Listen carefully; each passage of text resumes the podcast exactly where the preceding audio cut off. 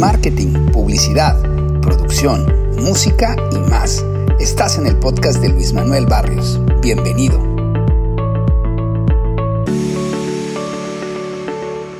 Hola amigos, gracias por estar aquí otra vez. Eh, me da mucho gusto saludarles. Hoy quiero platicar de los nuevos rockstars del Internet, que son los influencers. Seguramente ustedes siguen a, uno, a varios.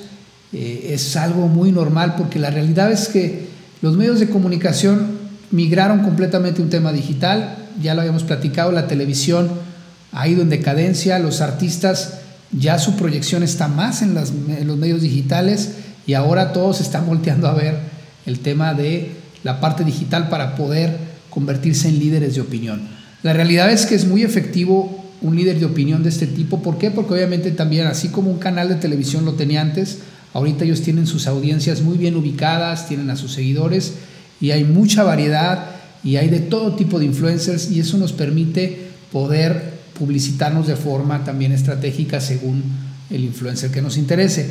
Hay que tener mucho cuidado también, no todos los influencers son productivos para nuestra marca no todo se mide a través de seguidores, porque puede haber influencers muy poderosos, pero que no tienen nada que ver con nuestra marca, o que ellos mismos no tienen un engagement o una interacción fuerte con su audiencia. Hay algunos influencers inflados que, seguramente los sigue mucha gente, pero no necesariamente están interactuando con ellos. El, gran, el gran beneficio del influencer es ese poder de convocatoria que tienen sus comunidades. ¿sí? Y que al momento que publican una foto, la mayoría de la gente la ve y reacciona. Eso es el engagement, eso es lo que nos interesa de un influencer. No tanto cuánta gente lo sigue, sino más bien cuánta gente interactúa con sus publicaciones y, de qué forma lo siguen. Hay muchas estrategias para, para poder aprovechar a los influencers.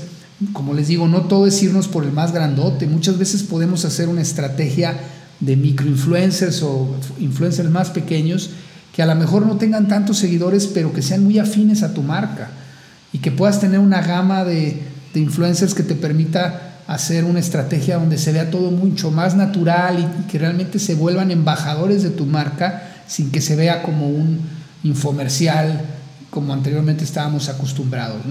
Eso también es bien importante, el cómo vas a presentar tu marca en las, en las historias o en las menciones de ellos, que se vea algo natural, bien pensado, que realmente parezca que es una recomendación del influencer y que no parezca que es algo pagado y que por eso lo está haciendo, porque la gente se da cuenta de esas cosas.